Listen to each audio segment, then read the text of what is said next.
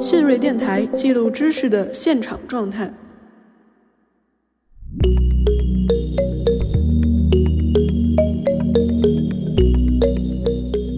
饭圈现在的一种行为的状态，就是它会更加的结构化、组织化、功能化、制度化和规模化。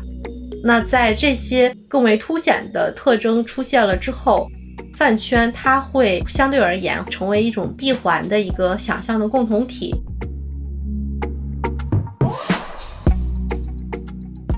那群体动力学的理论就认为说。大部分的群体极化，它都会由这个服从从众心理导致的，可能需要你比较近的一个情感距离，那需要你和权威的接近性会比较高，那同时这权威的合法性要很强，权威的机构性和这个群体的释放效应等等，这都是一些服从产生的条件。那这些不太健康的饭圈，大部分都符合这样的一个要素在。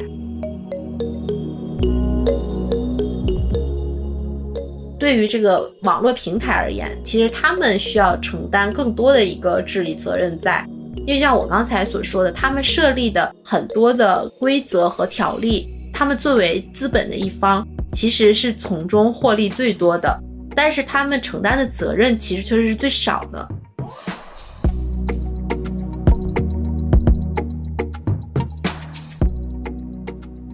Hello，大家好，欢迎收听新锐电台，我是周发发。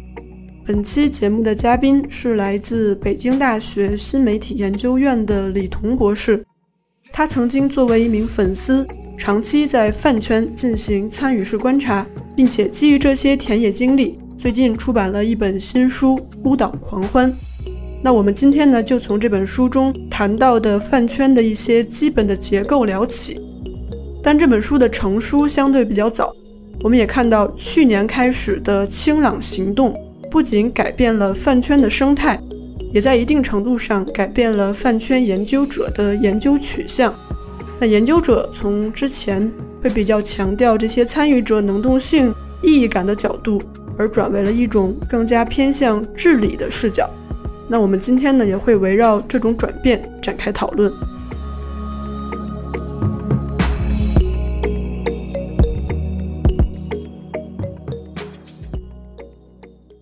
开始我也想请你分享一下对这个话题感兴趣的一个缘起，或者是你进入这个田野的一些初期的经历。哦，我为什么要做这个学术田野调查？其实缘起呢是在我大二的时候，也就是二零一六年左右，就是我进入到大学生活之后，感觉到不是很适应。北大它是很自由的一个环境，所以大家所有的选课和班级同学日常的连接不是很多，可能就是跟同寝的同学日常交流会比较多一些。所以我就比较希望能找到一个有归属感和认同感的地方。就是我的叛逆期来的比较晚，所以当时我就想找一个比较酷的一个地方。后来呢，我就在网络冲浪的时候发现粉丝这个群体挺有趣的。啊，然后那个时候，二零一六年，他们正好是那种被刻板印象围绕的一个阶段，所以我觉得这个群体很符合我当时的一些心理需求，比如说足够叛逆、足够酷，然后这个群体内部又很团结，会给我一定的归属感和认同感，所以那个时候想着说，那就做一名粉丝，试一试吧，啊，是这种心理。然后后来的话，我在融入到他们这个集体的过程中，发现他们有很多行为，当时是处于一种被污名化和病理化的一个状态。我觉得有必要的去把他们的这些真正的背后的这些逻辑和基底展现一下，于是开始认真的进行一些资料和素材的积累。然后恰好时间节点非常的凑巧，就是大三的时候需要做本科生科研。啊，那跟志同道合的同学们进行了一下交流，大家觉得这个话题挺有趣的，那这个话题也能写出一些东西啊，也是之前很少有同学做过的，所以我们就确定了以这个粉丝饭圈作为一个研究目标，然后展开我们的一些调研，最后呢也形成了一些基础性的报告，然后从那儿之后，大概就是奠定了我对这个文化研究的一些兴趣，然后也奠定了一个基础的方向。那这个就是大概就是我这个研究的一个缘起。嗯，那其实相当于是你先成为了一名粉丝，然后开始了对粉丝和饭圈研究。对对。那你进入田野相当于是比较顺利的，因为你本身就在田野之中。对对，可以这样说。可以可以这样说。然后刚才你在描述你的经历的时候，也发现就是我们经常会把粉丝和饭圈连起来说，或者说混用。但是其实就是我们说饭圈呢，又好像觉得它和我们之前说的这些追星族、这些歌迷、粉丝这些概念都有些不一样。那有哪些特征使得饭圈会被特意的称为饭圈？或者说，我们从什么时候开始，有没有一个时间节点，或者说某个事件，我们开始用饭圈这个词来指称现在我们被叫做饭圈的这一切？嗯，就饭圈这一个黑化，它作为一个特定的词汇开始登堂入室的话，我觉得是跟流量明星这个概念几乎是一前一后同时出现的。饭圈它。就像你刚才说的，它不能跟粉丝、影迷、追星族这些概念都画上等号，就是他们之间是因为这个媒介产业的发展以及呃一些媒介技术的进步，然后导致他们之间的这个名称的更迭。那饭圈就是这个流量时代的一种特定的产物，它跟普通的影迷和追星族相比而言，会更具有结构化和组织化。以及它在日常的运行当中，它会发挥一些特定的功能，它的功能性会更强。同时，它内部的制度和规章会更为明确，所以它的制度化特点也很突出。那最后一个就是它之所以能被称为圈，是因为网络和互联网平台给他们提供了一个可以规模化发展的一个可能，所以它又具有一定的规模化这个特点。嗯，您刚才提到饭圈的组织性非常强，那可不可以接着这个话题继续介绍一下？我觉得我们很好奇，一个所谓典型的饭圈，它都有哪些比较基本的这个组织结构？然后粉丝群体的内部又是如何划分这种类型和圈层的？那像是饭圈，它主要最经常出现的一个平台和场域就是微博。虽然这么说可能会给微博的这个清朗增加更多的任务，但是确实现在的这个粉丝的组织以及普通的粉丝，还有就是我们经常说的这个饭圈，现在活跃的平台已经从百度贴吧完全的转移到微博平台了。那回到就是我们刚才说的典型的饭圈有什么样的基本的组织结构的话，如果把每个个体的投入程度按照这一个标准来划分的话，其实可以将饭圈内部一共划分为大概五个层次。那这五个层次它是有着比较明显的圈层化等级的，然后它的权力结构呢是同心圆式的，它内部的专业分工也非常的明确。那由浅至深这五个层次大概就是。最基本的就是路人粉，那往上稍微投入的更深一点的话，可以被称之为屏幕粉。那如果再深一点的话，就是真情实感的一些普通散粉。更高一层次的呢，就是粉丝大大、意见领袖。那在意见领袖上一层次呢，就是各种各样的粉丝组织。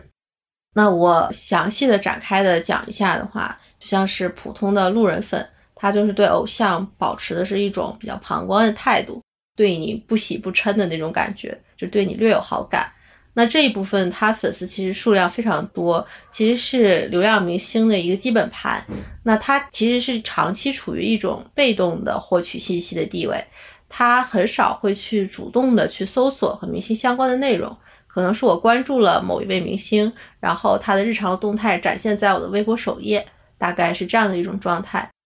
那像是路人粉，它是很容易转化为具有内容生产力，或者是数据劳动力和信息传播力的更高一阶的粉丝的。它甚至可以成为说核心粉丝组织中的一员。那更深一层次，像刚才说的屏幕粉，指的是尤其是关注偶像的影音作品，但很少参与到饭圈的一些数据活动和明星代言消费的这一部分粉丝。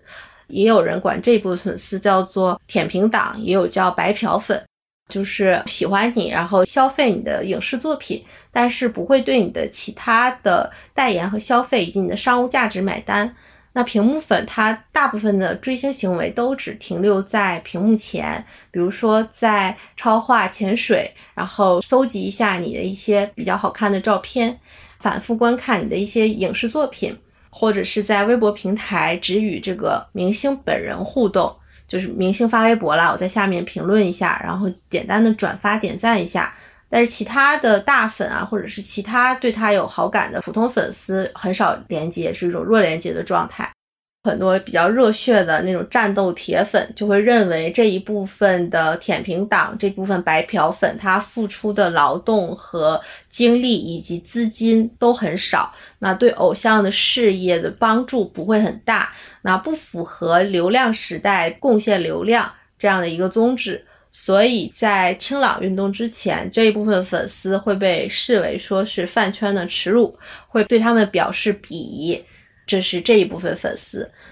那如果再晋升一下的话，投注的精力更多一下的话，他们就会成为真情实感的散粉。那这一部分粉丝很符合流量时代对粉丝的种种规范、种种标准，他自己也是激情满满的，时刻对偶像都会有非常纯粹和真情实感在。那可以说他们是饭圈中的一个中坚力量，是砥柱。那他也承担了大部分的数据劳动，也承担了大部分的精力付出和资金付出。比如说，在清朗运动之前的打榜啊、投票、控评、反黑等等，都是在粉丝组织的号召和动员下，这一部分真情粉发挥了大部分的功效。那对于更核心的粉丝组织来说，这个真情粉就是他们的服务对象和动员对象，那只有最大程度的把这一部分的真情实感的粉丝号召起来，才能完成饭圈的一个既定目标。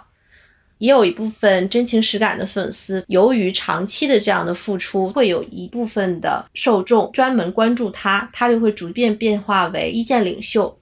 那他就是饭圈中具有领导力和生产力的一个粉丝领袖。那一般而言，具有领导力的粉丝领袖就比较擅长于群体的煽动和情绪的渲染，而且非常擅长创建共情。那这一部分他是靠言语表达来获取到了领袖的地位。像是在青岛运动之前，饭圈之间的撕逼和混战会非常非常多。那普通散粉如果没有一个很有逻辑、说话很具有煽动性的一个意见领袖引导的话，他们是很难在这些混战中获取胜利的。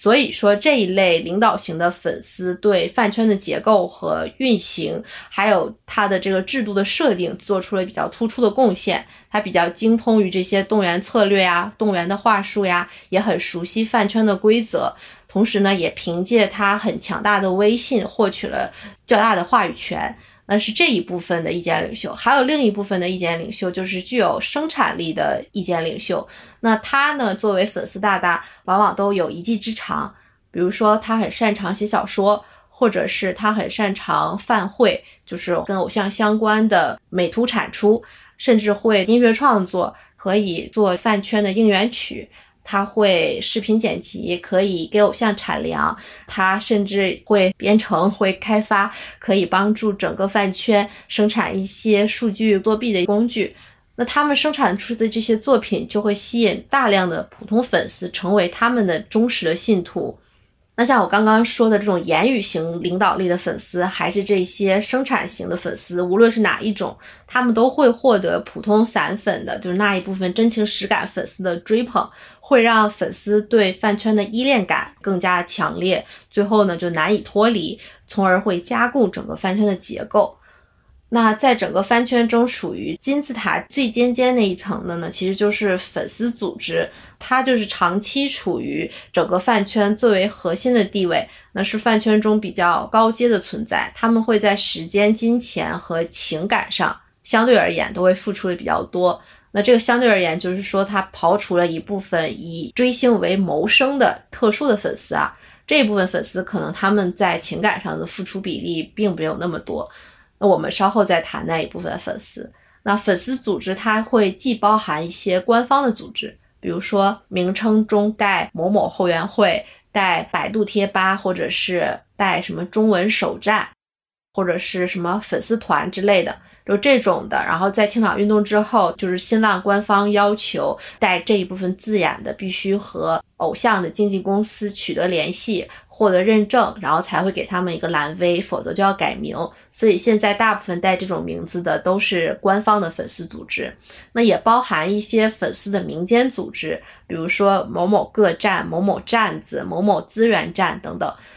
那这两类粉丝组织，它会在微博呀，或者是抖音啊、快手啊等平台都会有他们独立的账号。并会以比较正式的一个身份和粉丝的互动，他们起到的一个作用就是饭圈和偶像公司之间的一个桥梁，它的消息会比较灵通，信源也会比较可靠，同时它还会承担一部分的治理的责任在身上，整个饭圈的规章制度啊。或者是这个资源分配啊，都是由这一部分的粉丝组织来完成的，所以他们在整个粉丝群体里都很有权威性，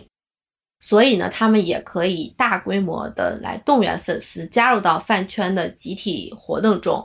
那我刚刚说的这五个分类和我自己制定的一个划分标准，就是按照个体的投入程度来划分。这个投入程度包括金钱、包括情感、包括时间、包括精力。那这是我自己的一个划分方式。那每一个参与饭圈的人，他都会有自己的一个规则来划定饭圈的结构，所以这个是没有标准答案的。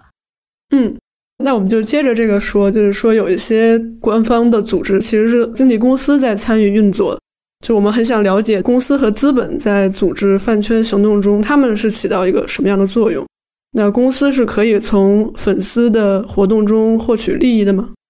其实现在而言的话，几乎不会有偶像经纪公司直接参与到粉丝官方组织的日常运行当中，一个是他们的时间精力不太够。这件事情需要付出非常多的时间成本，这个对于他们而言，他们懒得去付出这样的一定的成本，他也不想雇一个专业的人来从事这方面的工作。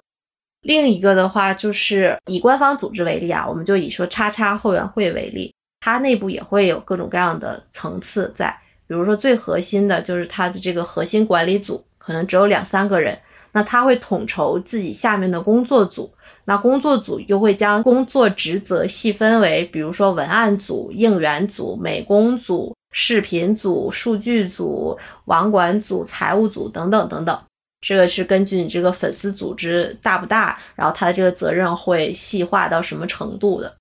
像是这个核心管理组是跟公司之间联系最为密切的，甚至来说，这个核心管理组可能有五六个人，其中只有一个人跟公司有权对接。就是这个跟经纪公司的对接，不是说所有人都可以参与的，这个是跟现在中国的这个饭圈语言语境有关的。因为大家会觉得说，当一个经纪公司或者是一个偶像和饭圈的联系过密，就会认为他私联粉丝，甚至认为他是媚粉。就是媚是媚俗的媚，然后媚粉就是你采取一些比较低的姿态来向你的粉丝谄媚，然后导致你这个粉丝对你的依恋程度比较高。这种姿态是在中文的饭圈语境下非常可耻的，所以偶像的经纪公司他现在在尽量的保持这个尺度。那另外在清朗之后是要求说。如果饭圈之间产生了一些争端，偶像及其经纪公司需要尽早的介入，不要让这个事态恶化，就是在其中要制止和调解。现在他们需要承担一下这些责任，所以他们现在跟饭圈之间的这个联系，在他们看来也是需要权衡的。就像你刚刚问我的另一个问题，就是资本它在组织饭圈行动中，它会发挥什么样的作用？其实资本更本质上来说，它也不太屑于去组织饭圈行动。它很多时候其实都是由于信息差，导致这些粉丝处于一个比较劣势的状态，所以他会去脑补、去想象，说资本他会偏好什么样的行动。那资本它也是跟仅有的几个非常核心的粉丝进行对接。偶尔会说，我某一条广告需要多少多少量的一个转发程度，然后这个消息呢，再悄悄的透露给普通粉丝们，尤其是在清朗之后，大家的这种数据方面的行动都会有各种各样的暗语，比如说以前的转发，它就不会再用转发这个词了，它会用一个红色的砖头的 emoji 来代替。那这个就是一个在清朗运动在政策之后导致的一个语言的一个变迁。继续刚才所说的，就是饭圈会因为说处于一个信息差比较劣势的状态，所以会想象在自己的推测的基础上再加一些比较神秘的色彩。比如说，资本最近找了某一位明星作为代言人，那他的粉丝中的意见领袖就会站出来来指导粉丝进行数据。这个数据他觉得就是转发越多越好，然后我这个资本方看到了某一条广告转发程度这么好。然后他或者是他的直播间这个关注度有多么多么高，然后我的明星在其中会受益，但这方面的话其实并没有明确的标准，然后在资本看来的话，达到某一个程度就即可了，就是他们的那个 PR 也不会跟粉丝进行很亲密的接触，因为他们也还处于一个比较高的姿态吧。那像我刚才所说的，就是一个意见领袖会站出来进行指导。那他的这个消息肯定不是说直接从品牌 PR 那里得到指令的，他也有可能是从上一级的粉丝组织那里获取到了一些消息，说达到某某转发量是最好的，然后他就会将这个消息转化为一个直接的指令，告诉下层的粉丝。他也不会是说从艺人公司那里间接得到指令的。就是像我刚刚所说的，就是一个粉丝官方组织的核心管理层，也不是所有人都可以对接到偶像经纪公司的，只有一个，甚至说最多可能也不超过三个人。那他这个资本和粉丝建立一定联系，所以这个链接可以感觉到是非常有限的。给你举个例子，就是什么样的情况下，偶像的经纪公司和资本会参与到组织当中来？就比如说在清朗运动之前。上刷一个热门词条，刷上热搜，可能是一个经纪公司的一个 KPI。他年终写汇报的时候，就要说我的某旗下某某艺人今年上了热搜多少次，然后最高的讨论度达到了多少。所以他会在这种情况下跟粉丝提前透露，说我今晚有一个宣传词条是什么，然后你们需要提前的预热，争取把他的关注度以及他的讨论度刷到多少多少量，刷到热搜多少多少位，大概是这个样子。这个时候，他会把这个消息透露给说最为核心的一些粉丝，然后这个粉丝再下传到下面的种种职能工作组当中来。那资本刚才我说了，它的动员策略跟这个也非常的相似。更多的情况下，就是因为受信息差影响，这个粉丝他的想象和猜测。那在二二七之后，就是同人文事件之后，那有很多声音出现说，这个明星要及时的发声。偶像失声也是偶像失格中的一部分，一定要为粉丝的某些不理智的行为买单。你要及时的发声，及时的制止他的这个失格行为。那在清朗之后呢，也有艺人和他的工作室受到了相关的处罚，就是因为他没有在粉丝撕番位的时候，这个争端里及时的发言，没有及时的将这些不良的行为扼杀在摇篮里，所以他受到了处罚。所以现在来看，这个明星和资本还有饭圈之间的这个联系，它进入到了一个更暧昧的状态。然后这个也是后续需要进一步去观察的，就是在清朗之后，这个之前的经验应该已经不太适用了。嗯，好的。因为你刚才在讲这些事情的时候，我其实一直在想，就是。资本经常被粉丝拿出来说的一个词，就好像它是一个假想敌，或者是拿出来虐粉，或者指称这种暗箱操作的这么一个词。但是好像我们在真正讨论资本的时候，我们又很难说明资本到底是什么。就像你刚才举的那几个例子，就是可能它最后服务于的其实是，比如说经纪公司的某个人的 KPI。或者是根本就不存在这样的资本的作用，但是在饭圈中却发挥了一个真实的作用，这个让我觉得很有意思。对对对，这个其实就是饭圈内部它的一个动员策略。我其实也在想，就是资本到底是什么？然后我也在怀疑，说是不是因为我没有在田野中达到足够高的粉丝层级，所以我没有接触过背后的资本。所以这个也有可能是因为我个人的田野观察的这个身份的限制，导致我没有接触到。然后我的一些比较高层的朋友，他可能在跟我谈论这些问题的时候，也没有就是把这些背后的故事透露给我。所以我个人对这个资本它是否存在，我不太敢下确切的定论，说它真的存不存在。然后像刚才那个，还有一些小小的补充。就像比如说，就是这个粉丝和偶像本人背后经纪公司之间保持联络。我像我刚刚说的一种比较官方的渠道，就是你如果是这个粉丝组织高层到一定程度了，经纪公司会跟你保持联络，固定的渗透你一些信息或者是一些任务布置给你。那也有一些非官方的渠道，就比如说在这个艺人没有大火之前，还作为一个很糊的十八线艺人的时候，他经常频繁的刷脸。这个粉丝经常会去追线下，经常会去给这艺人送机啊，或者是接机啊什么的。然后这个时候，这个艺人的助理，甚至是这小艺人本人，他都可能会加上这个粉丝的微信。但是这个仅限于非常非常小的艺人。那这个就是非常非官方的一个联络。那这个非官方的联络是比较危险的，是可以说会给这个艺人的未来发展会埋雷的。那艺人呢，也会因此就会被看作他是私联粉丝的证据，是媚粉的证据。那这个粉丝他本人也有可能被后面的粉丝看作他是私生，是一个比较突破安全边界的一种联络。你可以呃稍微给大家科普一下什么叫私生粉，可能有的听众不太熟悉这个概念。哦，私生粉的话，它处于一种比较畸变的一种现实的认知。就是他们接近不太红的那种偶像，然后后来塑造自己一个铁粉的形象，然后试图呢和偶像之间开展比较进一步的交往，甚至可以这么说。那它是源于韩语的，是一个舶来词，就是它是私人生活的粉丝这一类粉丝呢，他会侵犯明星的一些隐私，会比较极端，比如说会偷窥、会跟踪、会偷拍。甚至会进入到你的家，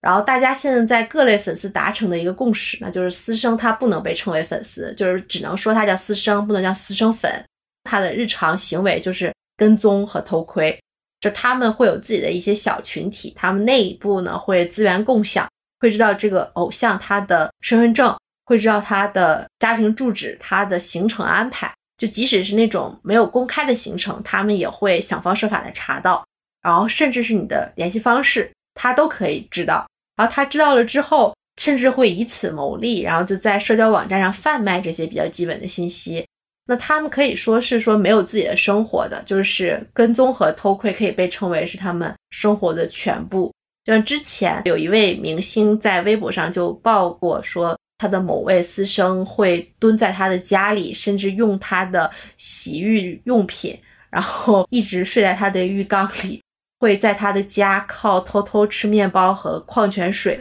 天呐，好可怕呀！我现在鸡皮疙瘩都起来了。对对对对对，就是一位偶像在微博上发的，他说说这已经不光是触碰到我最后的底线问题了，你已经触犯法律。前天盗取我的微信号，今天私自潜入我的家，使用我的生活用品，在浴缸洗澡等等一系列问题让我崩溃。真的非常非常气愤，嗯，所以普通的粉丝其实是和私生要划清界限，说他们不是粉丝，严格划清界限的私生，他就是可以说是严重违背公序良俗的，就是让所有的普通人听到了都会非常的毛骨悚然，对于一个普通人而言都会是噩梦。就他们可能会说，为了让你多看我一眼，然后我在高速上堵你的车。就特意把车开到你车的前面，然后让你停下来，然后你下车了之后，你多看我一眼，我也多看你一眼，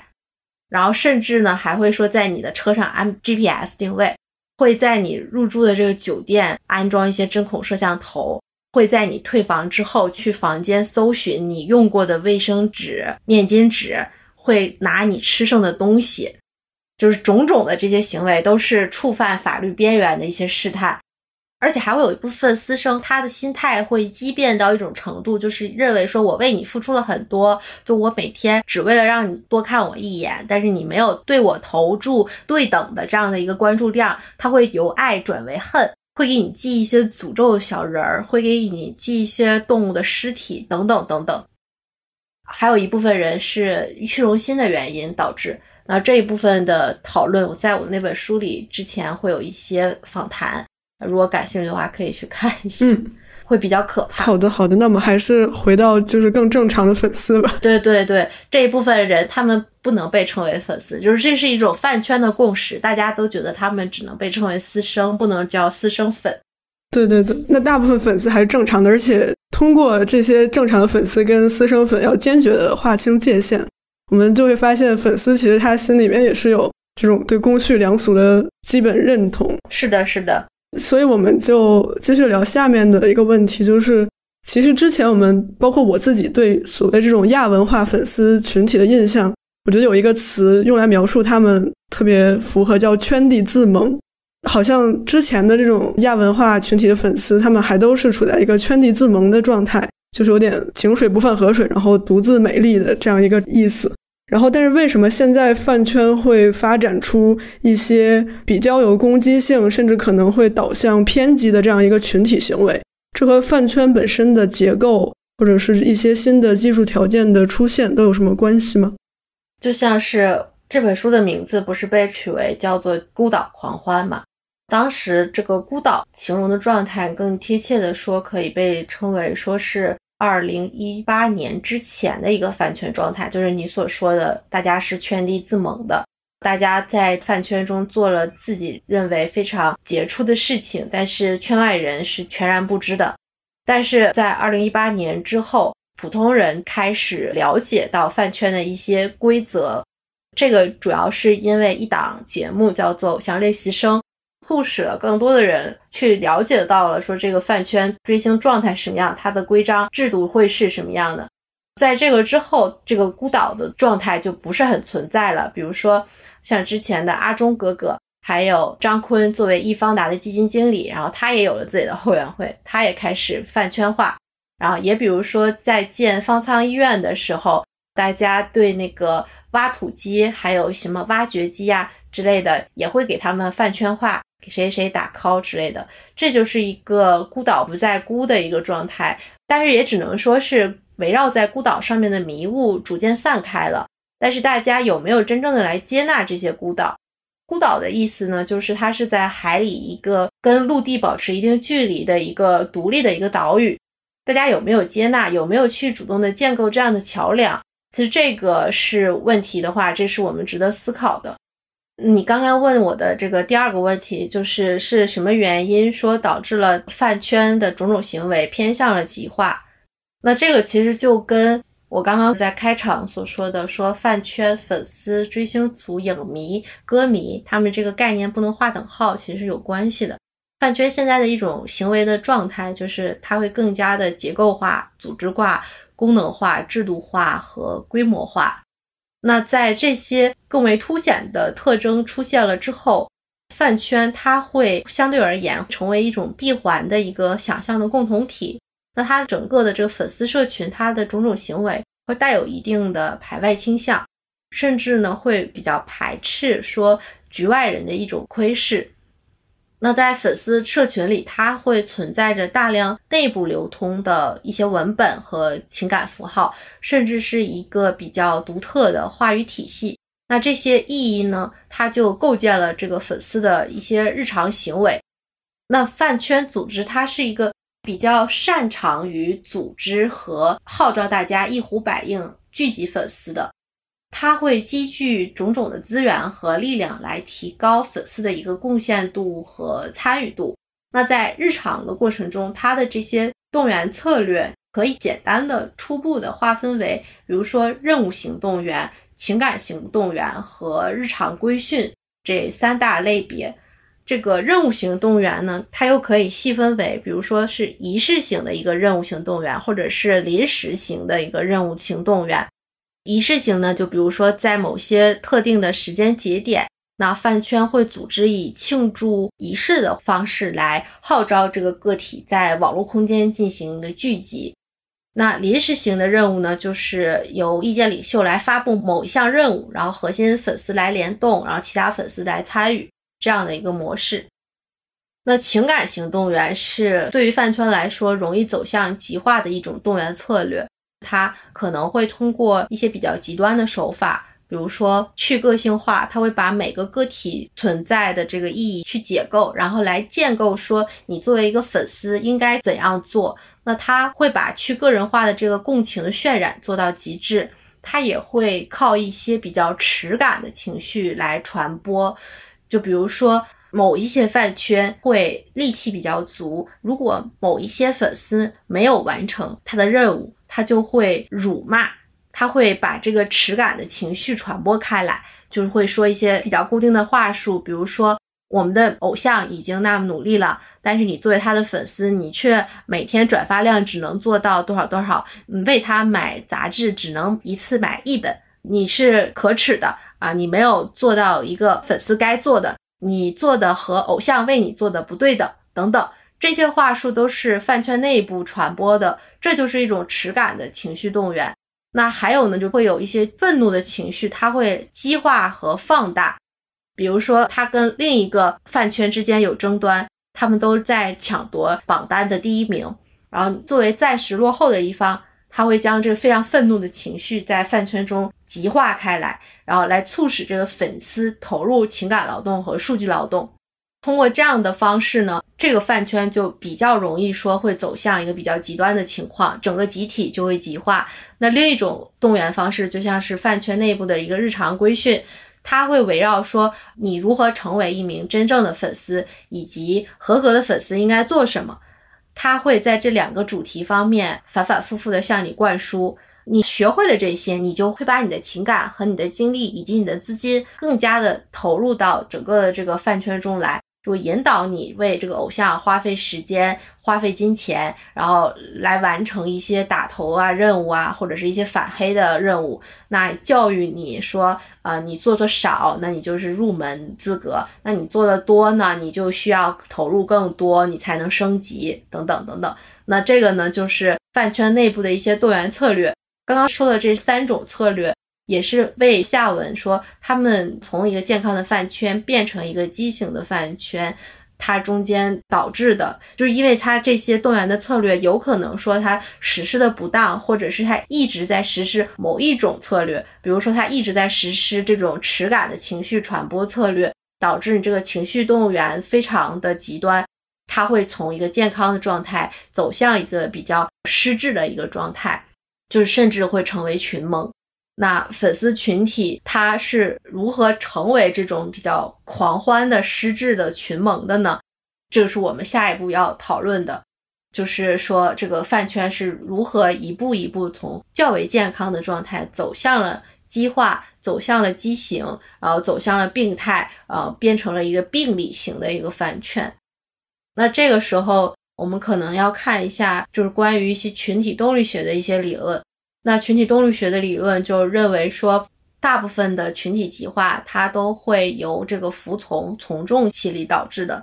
可能需要你比较近的一个情感距离，那需要你和权威的接近性会比较高，那同时这权威的合法性要很强，权威的机构性和这个群体的释放效应等等，这都是一些服从产生的条件。那这些不太健康的饭圈，大部分都符合这样的一个要素在。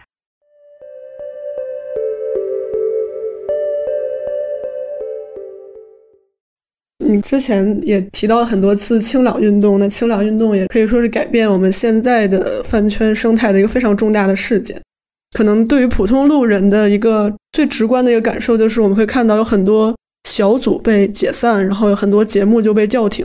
但其实清朗运动的治理对象好像有很多，就是在这个饭圈不同环节、不同参与的人，好像都是他们管理的对象。那可不可以简单分享一下，就是？清朗运动对这些不同环节的参与者都提出了哪些新的要求？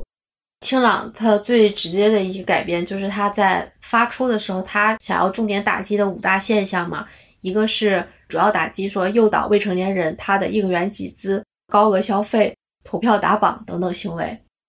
应援集资这个行为是跟这些选秀节目关系比较密切的，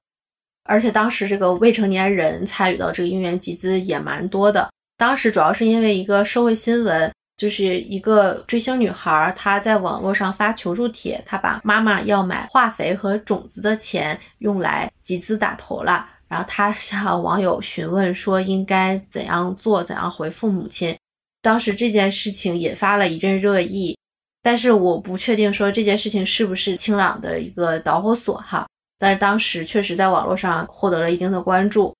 清朗提出的第二个重点治理的目标就是饭圈粉丝的一个互撕谩骂的行为、拉踩、引战以及造谣攻击、人肉搜索、侵犯隐私等等。这个呢，都是饭圈一些老生常谈的一些弊病了。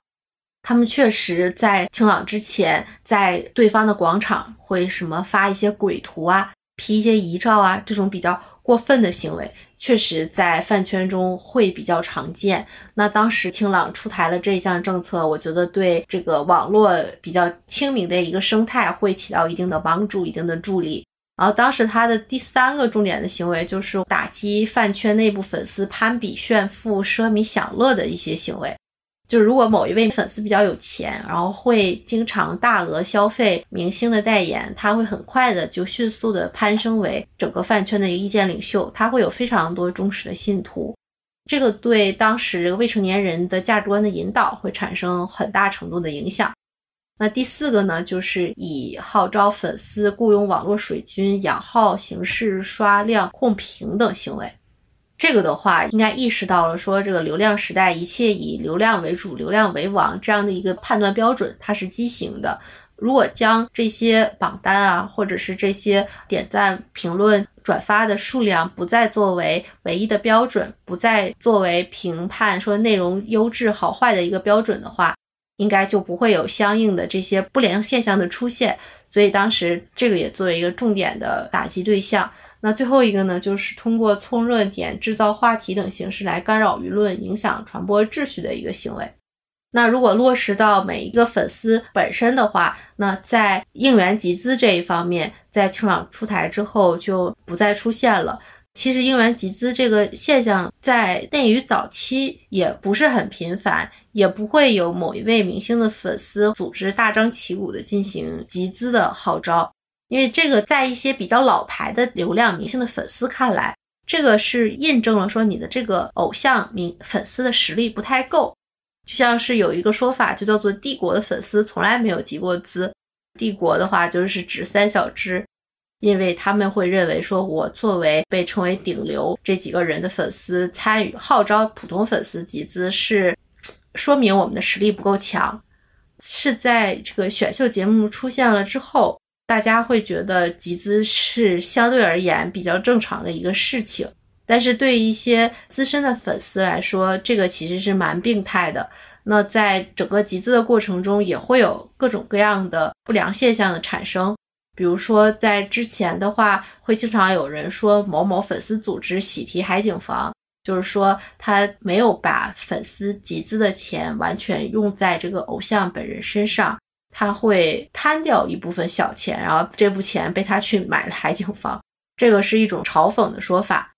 那现在这个清朗运动之后，集资已经彻底不存在了。偶像的经纪公司也会经常出面进行否认，说我们从来没有号召过集资啊之类的。呃，大家也会这样说。而且，嗯，你这个时候去微博上搜一些集资的关键词，应该已经搜不到之前大家号召集资的那些微博了。然后当时号召集资是一个在饭圈看来非常重大的一项任务，需要他们采取非常复杂的策略。这个我可以给你详细的讲讲。当时像是在饭圈号召集资的话，他会用到我刚刚说的那些情感传播的策略，会疯狂的渲染这个耻感情绪和愤怒情绪，同时呢，也会把你这个个人的一些个性化的特质所抹杀掉。同时呢，他还会采用一些让粉丝短暂的陷入狂欢的一种手段，比如说今晚限时几个小时要 PK 掉另一个偶像，集资额要超过他的多少多少啊！如果在四十分钟之内，普通粉丝能够集资十万，那某一些大粉就会跟加十万。假设啊，我就是举个例子，这个在饭圈中被看作叫做插旗，就像是普通的粉丝立 flag 嘛，就是普通的粉丝如果十分钟之内集资了一万元，然后我的这个大粉有钱的一些散粉，然后我就会跟投一比三，我就投三万元等等。那这些让大家陷入短暂狂欢的策略，大家会非常的疯狂，就陷入一种比较癫狂的状态，就是会觉得大家朝着同一个目标努力，同时呢，我在这个里面跟我的现实生活是完全割裂开来的。那在短暂的时间内，粉丝非常的狂欢，就会很上头，就导致大家的这个消费都是非常不理性的。那好在呢，在清朗运动之后，集资已经彻底的消失了。我觉得这是饭圈的一件大好事。还有呢，就像是在清朗之后，榜单也取消了。我稍微补充一个问题，就是集资一般都是有什么目的吗？像你刚才说，就是在内娱有的时候觉得需要集资的偶像其实特别没有面子。对。然后我之前作为一个路人的观察是，比如说有一些集资，就是选秀的时候集资是需要买一些可以给他增加票数的这个产品。对对。之前我还看过有一些像什么生日集资，就是生日的时候买礼物送给偶像。对对。然后好像还有一些。买专辑、杂志之类集资，就是可不可以简单介绍一下具体有哪些情境需要集资？好的，好的。像是集资的话，它主要用的几个方向，一个是节目过程中需要为某位偶像进行打头，就是你如果只通过官方的渠道，每个人一天若干票，这是很难将偶像送至那么高的位次的，所以你就需要买各种各样的号。你需要刷水，就是你需要向那些网络公司，他们会监测到这个平台投票机制的一些漏洞，然后他们通过一些程序就可以把这个票量刷得很高，所以这个叫买水。同时呢，你还要买一些赞助商的奶，然后奶呢外面呢会有一些票，比如瓶盖上或者是这个外包装上，那这个叫买奶。所以买水买的不是真正的水，是对买水票里有水分的这个意思。对对对，买水是一个比喻，就是买一些水票，买一些漏洞票。而且买水它是很容易被消掉的。OK，就是这个平台本身如果自查票的话，这部分票是很容易发现的。所以他们大部分的钱都会用来买奶，然后买奶呢也有一部分是买真奶和买假奶。买真奶就是爆发的那个事件嘛，就是饭圈倒奶事件，然后导致选秀全部训掉了。这个是买真奶，那也有一部分是买假奶。像是投票之前买奶的话，其实它也是为了买这个包装或者是瓶盖上的二维码，但是你可以直接去购买那个电子的二维码。这个是选秀期间需要的投资去向，还有另一部分呢，就是你说的，他会在偶像生日之前会做一些应援策划，比如说会给偶像买广告大屏，会给他买飞机票后面的那个背投广告，就买种种各样的路透宣传吧。那买这些宣传位、广告位呢，他就需要资金。然后这个粉丝组织内部呢，成员这个实力又不是很够，所以他们需要号召普通粉丝参与进来。那这是生日集资的一些资金去向。那像是韩语粉丝会比较多的，他们会集资，然后来买专辑，然后买专辑，它也分那个运回还是不运回等等。那这一部分我还是不是特别了解。还有一些就剩下的资金可能会用在这个偶像日常的数据运营里。看他大小偶像动不动就十几万的转发量、评论量、点赞量等等，这些都不是他的粉丝一个个转发点出来的，他都可以通过买水的方式实现。就是你可以去找种种的这个网络运营商，我们就要买水的黄牛，然后去那里，然后你就是说我要买几万几万的转发额度，然后他就会帮你完成这个转发量。这个大概就是偶像日常的。资金的几大去向吧，一个是日常的数据运营，一个是选秀期间的数据打头，还有呢，就像是生日应援或者是重大时间节点的其他应援，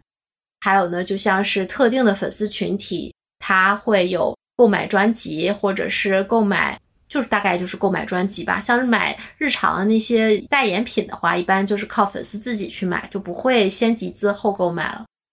还有就是现在在青岛运动之后，所有大小的榜单几乎都被取消了。这个取消当时其实普通粉丝来说是非常开心的，因为他们会自称为数据女工，他们是被剥削的，他们是在网络平台进行义务数据劳动的。后来也会有的学者把它称为数字劳工，他们作为数字劳工已经苦这个数据劳动久矣。所以他们对这些打头的取消非常的开心，因为之前的这个评判标准是有一点畸形的，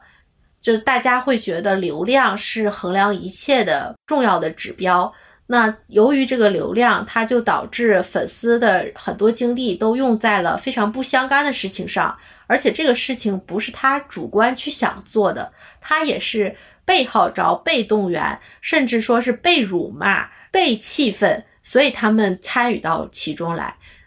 在这个榜单取消之后，我身边的很多普通的粉丝都非常的开心，然后粉丝组织也比较轻松，因为他们的日常的工作量就少了很多，然后大家也不会有这方面榜单的比较了，这个攀比就不存在了。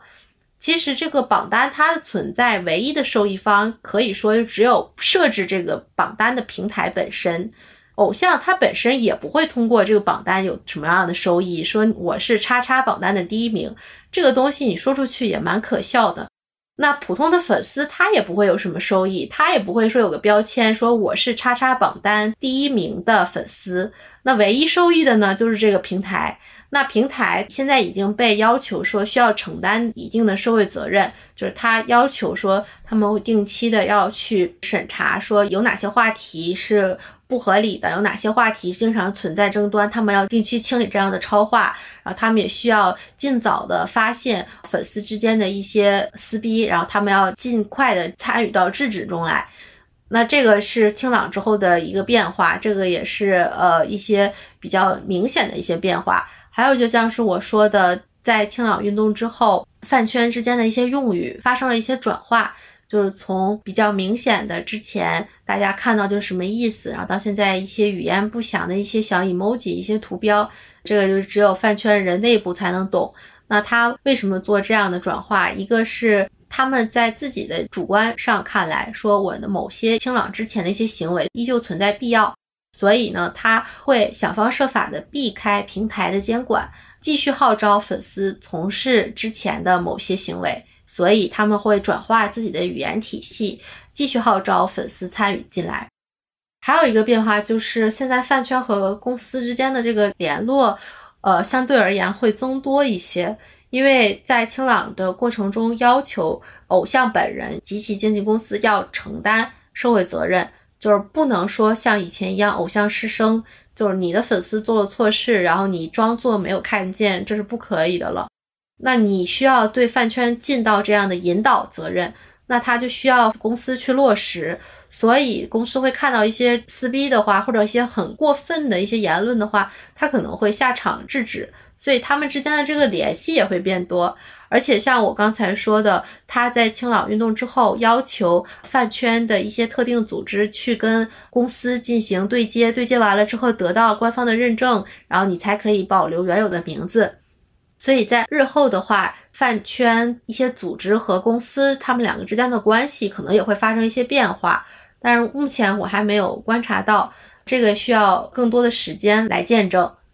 嗯。那我现在比较好奇，就是这些粉丝组织在清朗活动之后，他们现在主要工作是什么？因为感觉他们之前做的好多工作都不让干了。对，但是就像我刚才说的，基于他们的想象和他们的猜测，他们觉得不让干的事情依旧有意义，所以他们转化了语言体系之后继续干。就比如说像转发某些微博之类的，对，达到某些转发量。或者是在某些官方媒体评论下进行控评，其实这都是不太被倡导的了。它另一个变化就是很多粉丝组织改名字了，像反黑组之前很明显就是反黑组，现在都会改为什么雨林卫，或者是改为什么守卫者之类的。然后在饭圈内部看来，知道他还是承担某些责任，但是你作为一个饭圈外的人，你就很难像以前一样轻而易举的找到他了。如果某一个明星我不是很熟悉的话，然后你让我现在找到他的反黑组在哪里，我就会很艰难，因为他们的名字都改了。然后改完之后，他们会更加系统的去研究平台的一些规则，比如说微博平台，你的账号如果经常举报他人的话，你的阳光信用值会降低，那你就需要养号。那养号它就会需要你去日行一善。有日行一善这样的一个超话，你需要去那个超话里每天发布一些正能量的内容，比如说社会主义核心价值观，比如说你发一段心灵鸡汤等等。在清朗之后，我发现大家对于规则的钻研会更加的深入，而且大家会谨遵种种规则，然后去做对自己更有利的事情。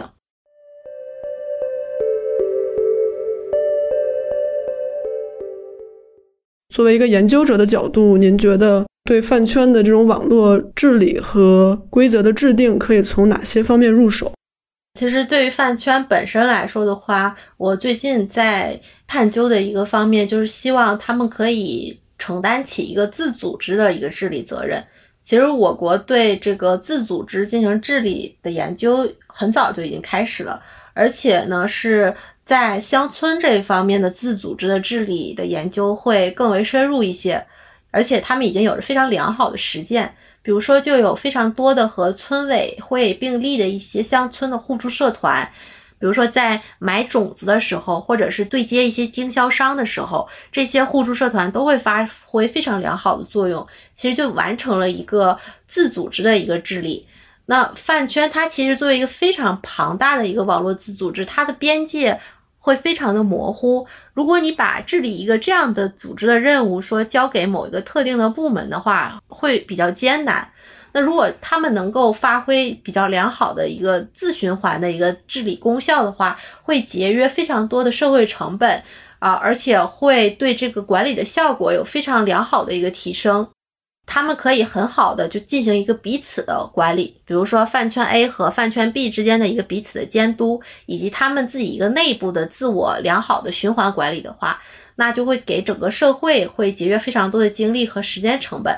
这样的一个治理实践，可以说他们其实比较早就已经开始了。就是每一个饭圈内部，它都会有这样的一个规训指南，会有一个行为守则类似的。就当时还上过热搜，就是蔡徐坤他刚刚走红的时候，他的粉丝就出台了这样的一个守则，里面呢就会对一些不良的言行进行规范。那同时呢，饭圈中它还会有一个组织叫做反黑组，它本质上呢就是一种监督组织。那它会进行一个彼此的监督。那微博平台它还有一个举报大厅，它还会设置一些网络法庭等等。饭圈它现在就已经在利用这样的一个平台规则进行一个彼此的监管，可以将问题比较早的扼杀在摇篮里，就避免了一些舆论事件的产生。比如说反黑组，它就会有非常多的反黑术语，比如说他会举报一些批皮黑，会举报一些恶意引战，这都是一些比较成功的一些治理实践，但是也需要对他们进行一个更为深层次的引导。那它的一个自治里，目前看来还存在的一些弊端，比如说在私权领域看来说，法无禁止即可为。法律上没有禁止他们运用这样的规则，所以他们现在的使用程度可以说偶尔会被滥用。那他们会非常熟悉一些清朗的规则，比如说我说的就是在超话里，如果经常会出现鬼图或经常出现遗照等等这些不良的照片，那他就会利用这样的规则来进行一些饭圈的恶战。这些行为是需要强调和改正的。那这个是关于他们自己内部的一些治理的想法和治理的一个规划。那还有呢，就是对于这个网络平台而言，其实他们需要承担更多的一个治理责任在。因为像我刚才所说的，他们设立的很多的规则和条例，他们作为资本的一方，其实是从中获利最多的，但是他们承担的责任其实确实是最少的。饭圈之间的恶战对于他来说不会受到什么影响，因为他会收获到更大的流量啊，也有很多的这个营销号在其中进行一些挑事儿，导致两个饭圈撕起来了。撕起来之后，唯一受益的可能就只有平台本身，所以平台它是最需要承担的，它不应该做一个隐形人。它的数据方面它有获利，它经济方面呢它又有获利，就是在各种方面来说它都是获利的。所以他应该是主动承担饭圈治理责任的。就为什么我刚才说他这个经济方面也会获利？就比如说这个热搜起来了是黑热搜，那粉丝他就会想方设法的和微博平台采取一定的联络，联络上了之后可能会有这个撤热搜的行为。撤热搜的话，他可能就需要花钱，对吧？若饭圈的乱象治理的话，平台本身它就需要说完善自己的一个监管的责任。同时呢，他还需要对饭圈的一些价值进行引导，还有就是他需要对日常公众的议题设置进行一定的规范，同时呢，他还需要对明星团队进行一个合理的规范的责任。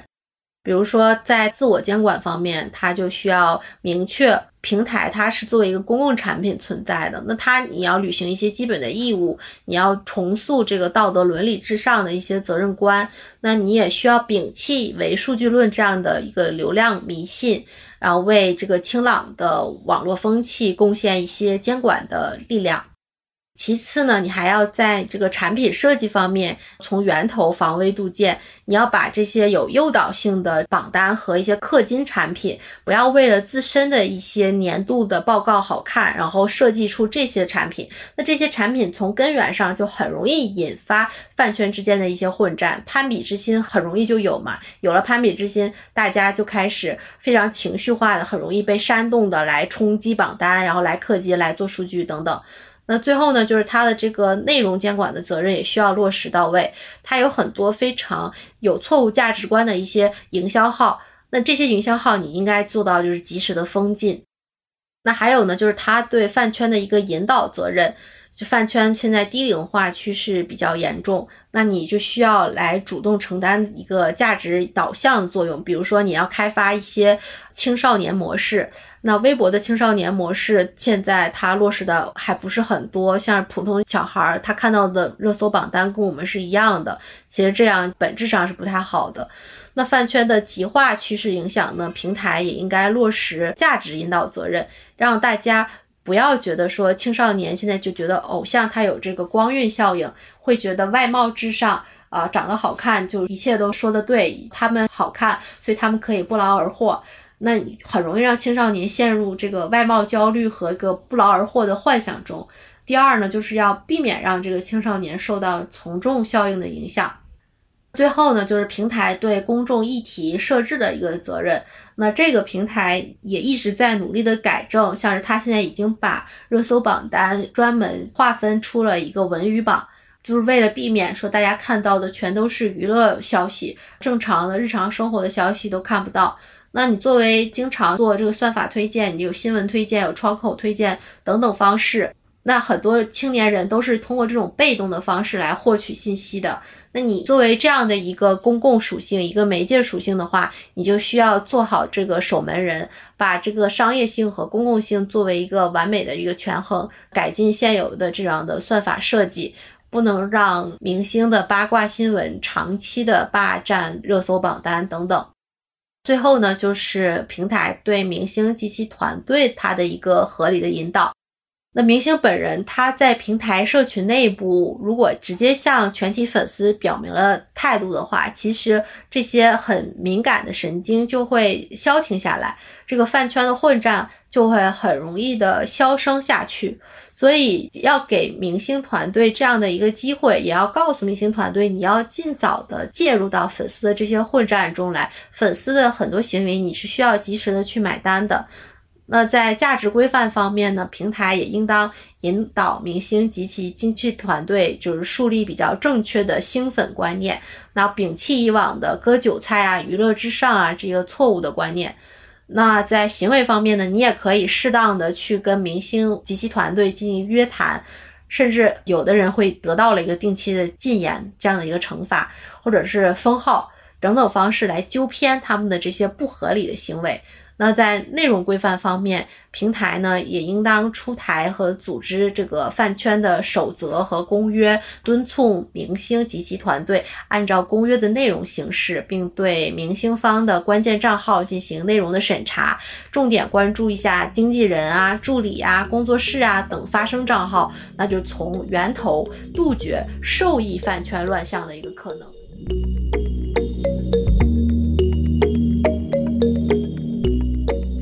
记录知识的现场状态，这里是新锐电台，一档由新锐周报编辑团队策划制作的学者谈话类播客节目。